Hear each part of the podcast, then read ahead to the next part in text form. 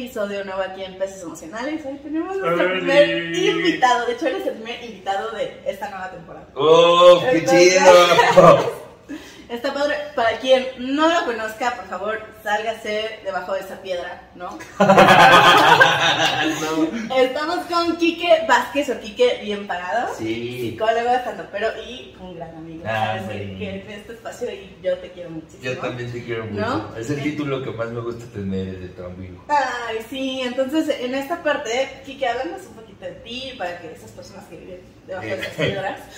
Este, pues mira, soy psicólogo clínico, me especialicé en terapia familiar, en modelos posmodernos y terapia narrativa. Y de repente le entro al centrado en soluciones, pero lo mío es la terapia narrativa y soy activista por los derechos de las personas con discapacidad desde 2011 y soy comediante de stand-up desde hace ya 8 años, ya tengo un rato en esto ya estoy en esa etapa en donde ya no conviene hacer cuentas de cuánto tiempo llevo haciendo cada cosa porque ya, ya es mucho tiempo.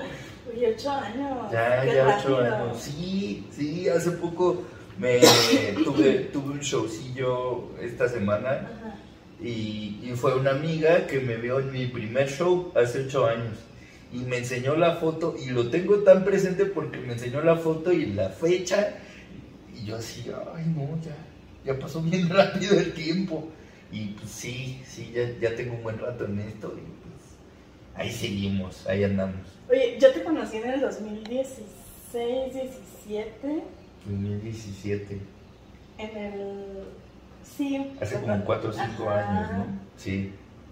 Sí, porque, o sea, fue cuando te invité a lo del simposio, Ajá. todo eso. Sí, sí, sí. ¿Y, ¿Y por qué es bien importante hablar de esto? Porque yo necesitaba, o sea, invitarte a ti, porque sé que eres el experto en la parte de comedia, o sea, estando, pero también en la psicología y sobre todo en que la realidad se construye a través del discurso del lenguaje. Sí. Porque como ustedes bien saben, pues yo también soy sistémica o lo que está, pues también aquí estamos team sistémicos, sí, en ese sentido.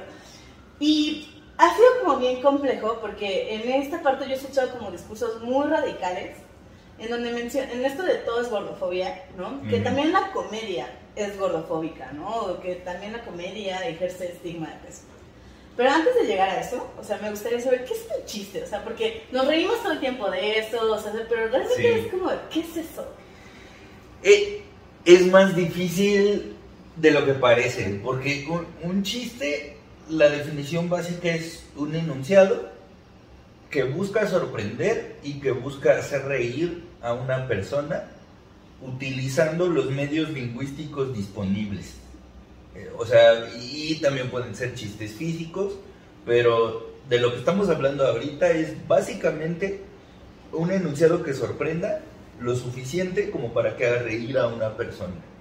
Y para eso tienes que saber cuál es como la línea base o lo que el, el espectador está esperando de ti para romperlo. Eso de manera muy resumida es lo que yo podría decir que es un chiste. Y hay de diferentes tipos, de diferentes estilos, de diferentes maneras, eh, y dependiendo de, en dónde pones la sorpresa, es el tipo de chiste que tú estás haciendo. Entonces, eh, lo que se le suele llamar humor blanco eh, es este humor que no va dirigido a ningún aspecto social, cultural o que tenga que ver con el entorno del comediante eh, y suele ser un humor complicado de hacer porque tiene que ver con giros lingüísticos, con campos semánticos, hablando del chiste escrito y del chiste leído nada más, ¿no? porque el humor blanco o sea, mucho de lo que se dice humor blanco realmente no es blanco, más bien es humor de status quo. Porque el humor de status quo es lo que hacían mucho los comediantes de la vieja guardia. ¿A poco las suegras no nos caen muy mal? Eh, o ¿A poco así? Eh, no, pues mi mujer me regaña de que yo soy muy flojo y así. Eh, le llamaban malamente humor blanco porque no decía groserías pero no era humor blanco, porque ese humor ya era un humor que señalaba cosas del contexto, pero no las movía, A, ese tipo de humor blanco se le llama humor observacional, que es un humor que habla de lo que sucede en la vida cotidiana y ya. O sea, no, no te pone una postura al respecto, no te habla de por qué está bien, por qué está mal, o no, emite ninguna opinión y por eso dicen que es un tipo de humor blanco, porque pues el comediante o la comediante no señala nada en realidad, solo representa lo que sucede en la vida cotidiana y, ese es el tipo de humor como lo más blanco o lo que la gente recatada o de modales finos llamaría humor blanco, porque en realidad no hay una propuesta, una postura, solo se refleja lo que es.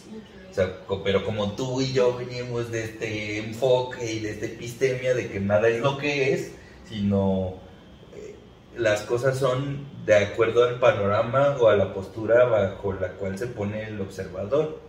Entonces las cosas no son como son, las cosas son como las observamos o, y eso toma en cuenta nuestras preconcepciones o, lo que entendemos. Por eso yo le llamo, en lugar de humor blanco, le llamo humor de status quo, porque solo refleja el status quo. Oye, es que tengo muchas preguntas, pero en, en este sentido, o sea, este tipo de... Yo te conocí en el Foro Shakespeare, cuando tenías esta entrada del pasito tuntún. Ah, uy, no, o sea, ya, tiene un ratote eso. Para fans de Kike, más o menos ya sabrán, ¿no? Y hacías como muchos chistes como alrededor de la discapacidad, ¿no? O, o, la diversidad funcional, no sé si lo estoy diciendo bien, ¿sí? Y, o sea, ¿en dónde cae esto? O sea, esto sería como humor, status quo también cuando hablemos como de las personas gordas, o sea, ¿cómo entra? Es que creo que el aspecto de lo de status quo no solo tiene que ver con el tema, sino desde dónde se aborda el tema. Entonces yo diría que sería status quo cuando la persona con discapacidad o con diversidad funcional o la persona gorda siguen teniendo el mismo peso o la misma participación dentro del chiste. Que en el, ay, en el caso de la persona con discapacidad, es la persona que funciona para el escarnio, del oyente o eh, para hacer burla de su condición, que es el papel que siempre ha jugado la persona con discapacidad en todas las películas o en todos los chistes, ¿no? Eh, ese para mí sería un status quo y con las personas gordas o las personas grandes es lo mismo, poner a la persona eh, a burlarse de su peso, de su tamaño, y, muy rara vez hablar del contexto en el que viven estas personas. Entonces, mientras, digamos que las personas, eh, o hace un ratito te decía que depende de dónde pones el chiste. Si al chiste lo pones para señalar la condición de la persona, para mí es humor de status quo, porque no es distinto de lo que siempre se ha hecho. Entonces, por eso yo le llamo humor de status quo, porque realmente eh, la gente que se dice muy edgy y muy propositiva y muy, de humor negro, realmente no está haciendo humor negro, solo está haciendo humor de status quo, se está burlando de la persona, o más bien está usando los recursos humorísticos usuales que se utilizaban para las personas de estas comunidades. Desde ahí yo pensaría que es humor de status quo. Oye, y entonces, por ejemplo, ¿un chiste es para reír o para burlarse? para reír. La burla es aparte, o sea, la burla es eh, atacar a la persona eh, y, burlarme de lo que yo considero los defectos de esa persona. eso es una burla, eso es un ataque. Eh, y, muchas veces la gente confundió chiste con burla debido a un fenómeno que ahorita tomó mucho auge, que es el roast que es hacer chistes para evidenciar eh, las incongruencias, las falencias, los absurdos de una persona, pero no te burlas de la persona como tal. el roast en realidad es una especie de ceremonia que se hacía o se hace para las personas que tienen cierta relevancia social. Tú no le puedes hacer un roast a tu tía eh, o a, tu compa. O sea, los roasts son una ceremonia que se hace a personas que tienen cierto estatus social para bajarles el estatus social. Ese es el objetivo del roast. Que al público no se le olvide que a la persona que vamos a rostear es una persona, es un ser humano. Y como ser humano la va a cagar. Y lo único que yo voy a hacer es señalar estos aspectos que hacen humana a la persona. Y por eso se llama roast, porque alguien que teníamos endiosada o endiosado en un pedestal, resulta que es humano. Entonces, por eso los roast que tú ves han sido a Donald Trump, a James Franco, a David Hasselhoff, Bruce Willis, eh, a esta, ¿cómo se llama esta? Siempre se me olvida, la que hacía las alfombras rojas eh, en E! Entertainment, que es comediante. Ah, ya sé quién. Ajá, sí, sí, Que, que, que, se vestía increíble. Y, era la que hacía las. Ahorita le ponemos. A ella le, hicieron roast, por, a, a, las Kardashian les hicieron un roast. No porque fueran personajes importantes que lo son, o lo fueron, sino porque tenían este estatus de inalcanzables, de estar en el pedestal. Y en el roast lo que se hace es señalar los errores que las hacen ser humanas. Pero eh, ahora el roast se entiende como un insulto gratuito y se justifica el roast para poder insultar o burlarse gratuitamente. Pero eso no es roast, eso es hacer una burla. El roast viene de una ceremonia de reconocer que tú tienes cierta posición por la cual podría ser admirable, eh, pero eres humano. Entonces, eh, como que esa línea tan clara para muchos comediantes entre el roast y la burla, para el público no está tan clara. Y entonces la, el público confunde burla con roast. Y el roast, en lugar de ser esta ceremonia que es muy chida, de hecho, recibir un roast es un regalo muy lindo. Y, solo, o sea, técnicamente solo te puede rostear alguien que te conoce, alguien que te conoce y que te quiere, porque sabe cuál es el camino que tú has llevado y ha estado contigo en, las horas más oscuras, ¿no? Sabe por, de qué pie cojeas, entonces hace unos años me hicieron un roast de mi cumpleaños, yo no sabía que eso iba a pasar, eh, entonces me hacen un roast de cumpleaños y las personas que participaron de ese roast eran las personas que en ese momento eran mis mejores amigas y mis mejores amigos en la escena. Y, y los chistes no iban de insultarme de gratis, ¿no? era plantear un contexto y en ese contexto hacerme caer. Entonces, uno de los chistes que salió, de este roast les hablo que estuvo hace seis años, más o menos y uno de los chistes que salieron de ese roast fue de mi amigo Gus Proal, que decía, ah, Enrique Vázquez tiene un sueño ser un niño de verdad, haciendo como alusión a que yo parezco un títere. Pero, o sea, era un chiste muy lindo porque, si te fijas, no hay un insulto de pinche que parece títere, ¿no? Eh, está muy bien hecho eh, y él, o sea, justo él sabe que, que, yo ya estoy cansado de los chistes de es un chueco, es un tal. No porque no me gusten, sino porque siempre son los mismos, güey, ya cambien. Entonces, exacto. Entonces, Nicho Peñavera, que ahora lo considero un gran amigo, ves, ya, me hizo un chiste muy bonito que decía, eh, Quique Vázquez está tan comprometido con la comedia que todo su cuerpo es una vuelta de tuerca. Entonces, la vuelta de tuerca es una herramienta que uno utiliza para escribir un chiste, pero además él hace alusión a que mi cuerpo es como si me hubieras dado vuelta. Entonces, si te fijas, no hay un insulto directo o un ataque directo hacia mí. Es un, voy a hablar de Quique, de algo que yo conozco, que yo sé de él y le voy a dar un giro. Y muchas veces, o sea, lo que la gente cree que es el roast es el insulto y no es cierto. Un chiste es este juego ingenioso que hicieron Gus, que, hicieron, que hizo Nicho para hablar de mí. Eh, resultó ser algo culero, pero el giro no es, o sea, el chiste no está en atacarme, el chiste está en hacer notar características mías eh, y, darles un giro, sorprender. Yo creo que estos dos ejemplos para mí hacen una gran diferencia entre lo que es un chiste y lo que es una burla. Lo que hicieron ellos fue un chiste. Claro. Porque justamente hace unos días, ¿no? Se, se viralizó mucho y de hecho cancelaron a Britney Spears por eso. Porque pone una frase de un comediante que se llama Rodney, Dangerfield. ¿no? En donde él menciona que si tú te quieres ver delgado, te, te juntas con pura gente gorda.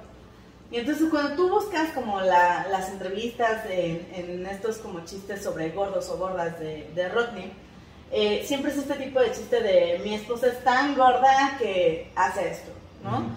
O sea, ¿eso cómo figuraría? O sea, ¿es chiste, es burla, es insulto? ¿Tú, co- tú cómo lo ves?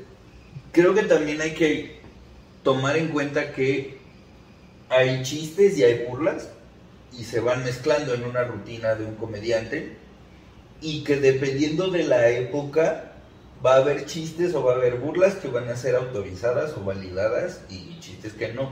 Porque a mí, por ejemplo, este chiste de Rodney Dangerfield de si quieres verte delgado, júntate con puros gordos, es una gran observación.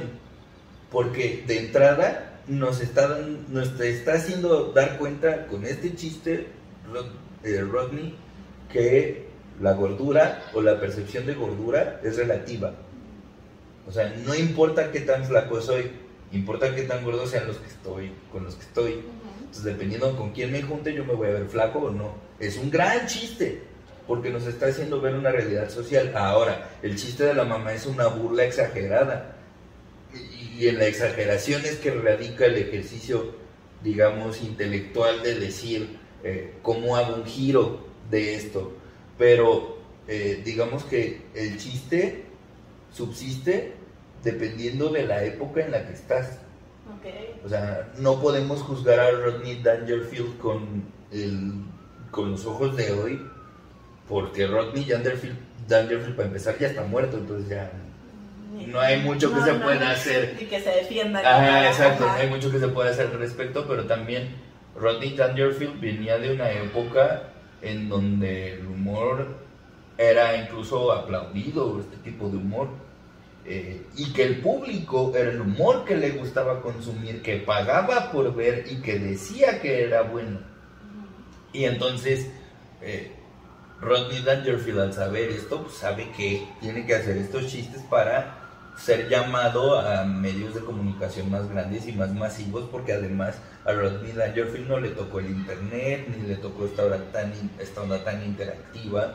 Él hacía el humor que le abría las puertas a, a tener mayor re- relevancia, mayor peso, mayor, eh, mayores espacios. Entonces, sí, o sea, sí puede ser, hoy día lo podemos pensar como una burla, pero en ese entonces no, en ese entonces era un chiste, de un buen chiste, y, y la gente pagaba por verlo. Que, y, y- y, pues, o sea, esto lo digo con todo conocimiento del causa porque es el público el que decide quién es un buen comediante y quién no lo es, quién hace un buen material y quién no lo es. Eh, hace un ratito platicaba contigo de tengo muchos chistes que yo les tengo que bajar los referentes porque si no no los entienden y un chiste que no se entiende es un mal chiste Claro. Y te catalogan a ti como un mal comediante. ah exacto Ajá, Ok. entonces yo tengo que hacer humor que sea lo suficientemente común o coloquial como para que toda la gente lo entienda pero al menos yo personalmente no voy a sacrificar el mensaje que quiero dar con mis chistes. Ese es el reto. Si soy comediante de stand-up, mi reto es hablar de lo que yo quiero decir y que tú te rías en el proceso. Ok. Porque si no eres un cuentachistes cualquiera.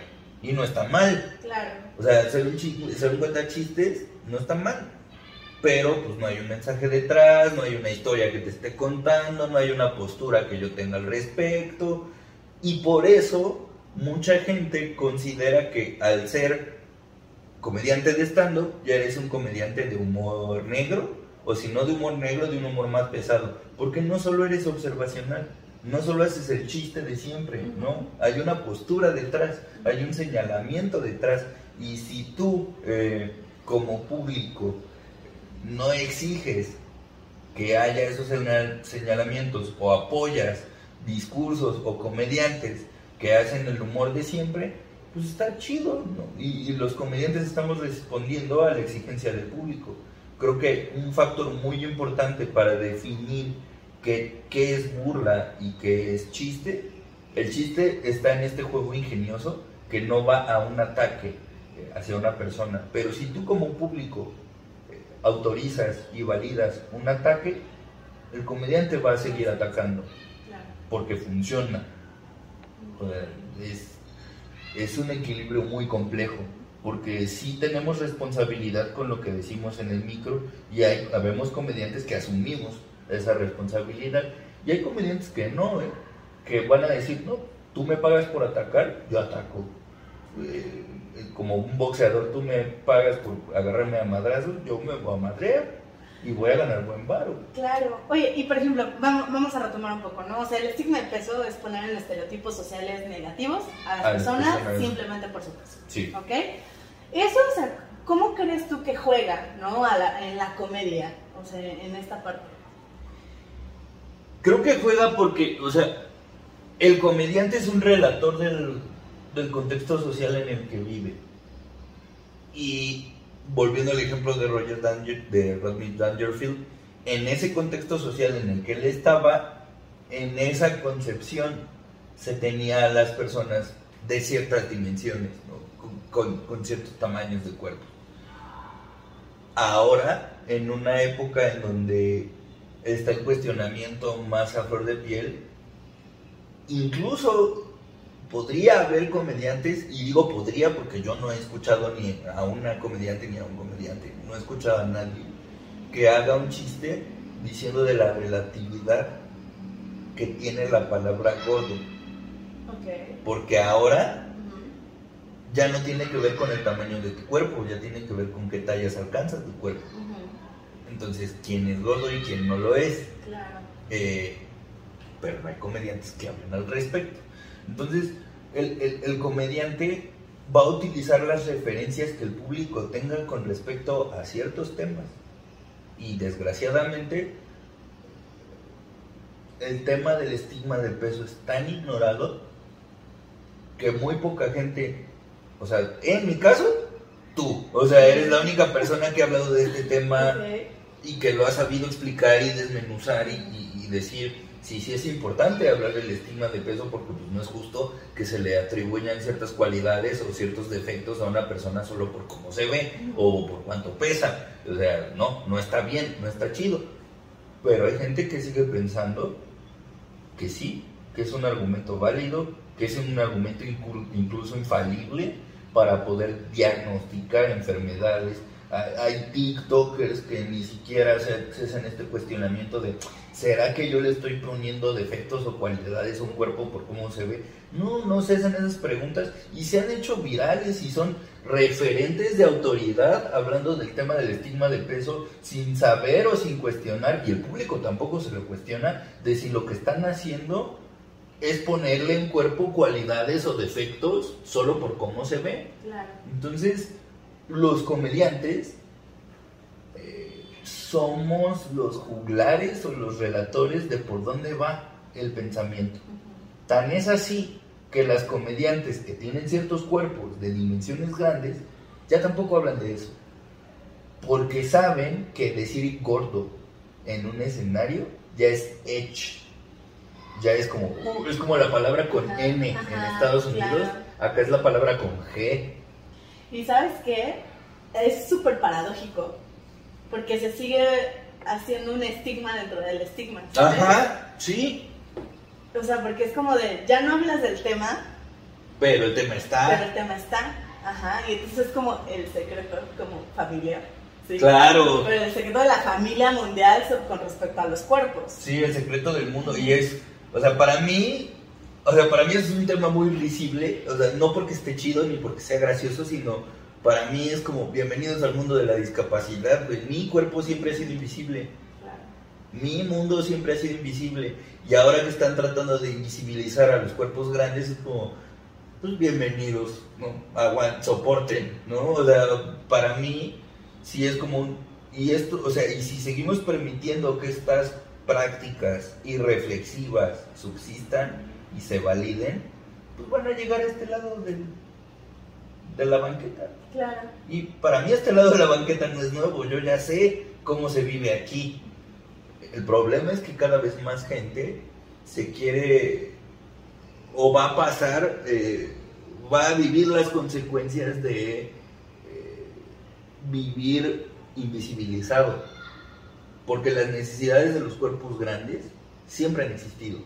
Y siempre existirán, Ujú. porque en el mundo siempre va a haber esos cuerpos. Claro. El pedo es que se asuma con un estigma de peso que las personas son de cierta manera solo por tener este cuerpo que tienen. Y pues ese es el discurso de la discapacidad que siempre hemos tenido, en el que siempre hemos vivido. O sea, para mí no es nuevo. Que te juzguen por las facultades de tu cuerpo o porque tu cuerpo se ve de cierta manera, eh, no es nuevo y, y es feo y siempre ha existido. Y en, el, y en el caso de la discapacidad, como está empezando a pasar con los cuerpos grandes, es, es normal porque es evidente. Claro. Que se, se cree que porque es evidente que un cuerpo se ve de cierta manera, entonces no va a poder, no sabe hacer, no quiere hacer. Pues a mí, la mayor, o sea, salvo tú, o sea, yo sí hago como este, esta aclaración, porque tú tienes la delicadeza y el acierto, desde mi punto de vista, de aclarar tu tren de pensamiento. Tú sí dices, yo digo esto por esto, yo tengo esta idea porque viene de acá. Pero la mayoría, o sea, la mayoría, para poner un ejemplo claro, la, la mayoría de las activistas eh, por los cuerpos grandes o, por eh, eliminar la gordofobia son ridículamente capacitistas, todas, todas. No ha habido una que no tenga un argumento capacitista. Y para mí, luchar contra el estigma de peso y ser capacitista son mutuamente excluyentes. O sea, no puedes decir que eres activista, que defiende un cuerpo diverso, si en ese cuerpo diverso tu argumento es capacitista. Es como agua y aceite. Es como las, las feministas que se dicen psicoanalistas, cómo le hacen para dormir de noche, Claro. sabiendo con un, viviendo con una epistemología que, que, que es profundamente misógina. O sea, es lo mismo.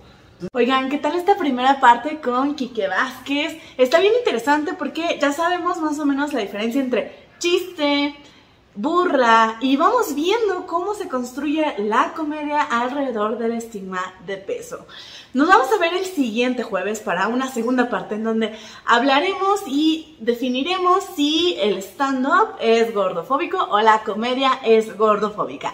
Recuerda que este episodio es patrocinado por el Instituto de Psicología Libre Estigma de Peso, que es un lugar en donde puedes actualizarte y capacitarte, ya seas profesional de la salud o público en general, en temas de relación con la comida, con tu cuerpo, libres de estigma de peso. De hecho, se están estrenando unas classrooms que son cursos a tu ritmo de manera online en donde podrás tener una deconstrucción compasiva y basada en evidencia en estos temas. Está a punto de estrenarse la Classroom de las aplicaciones para bajar de peso y el estigma de peso que se ejerce en ellas. Entonces, ve al link, aquí te lo dejo en la descripción. Y mientras, pues nos estamos viendo el siguiente jueves. Muchísimas gracias por dejarme entrar a tu casa, a tu oficina, a tu gimnasio, a tu vida. Nos vemos en el próximo episodio. ¡Chao!